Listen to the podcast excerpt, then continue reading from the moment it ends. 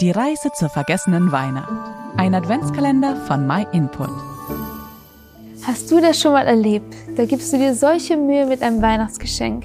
Guckst gespannt zu, wie der Beschenkte es auspackt.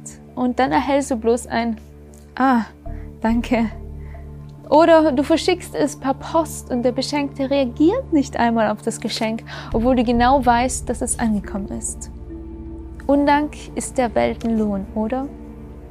Jesus hat die Menschen auf der Erde auch immer wieder während seines Lebens beschenkt.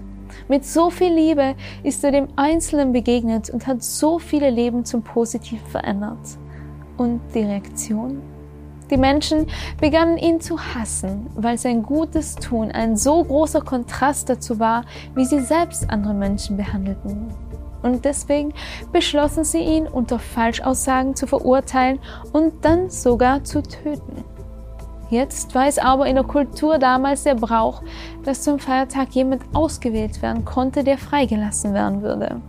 Und der Statthalter, der genau wusste, dass Jesus eigentlich unschuldig war, stellte das Volk Israel vor die Wahl. Soll ich euch Jesus freilassen, der ja eigentlich unschuldig ist, oder Barabbas, der jemanden umgebracht hat? Man müsste ja meinen, dass die Entscheidung da ziemlich offensichtlich war.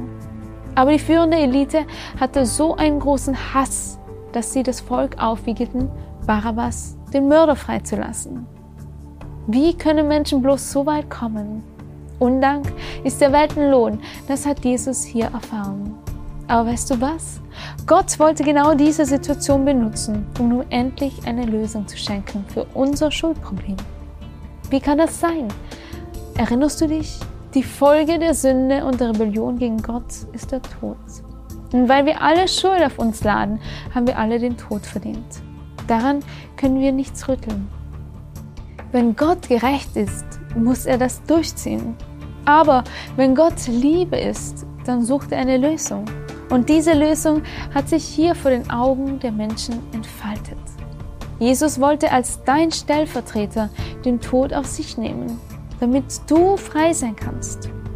Der Barabbas ist hier freigelassen worden, obwohl er schuldig war. Und Jesus wurde zum Tode verurteilt, obwohl er unschuldig war.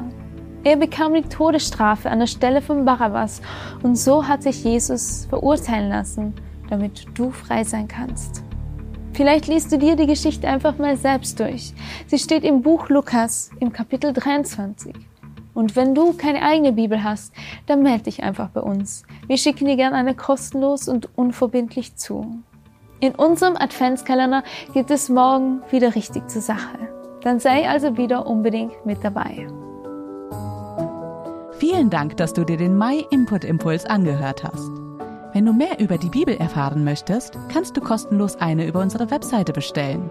myinput.it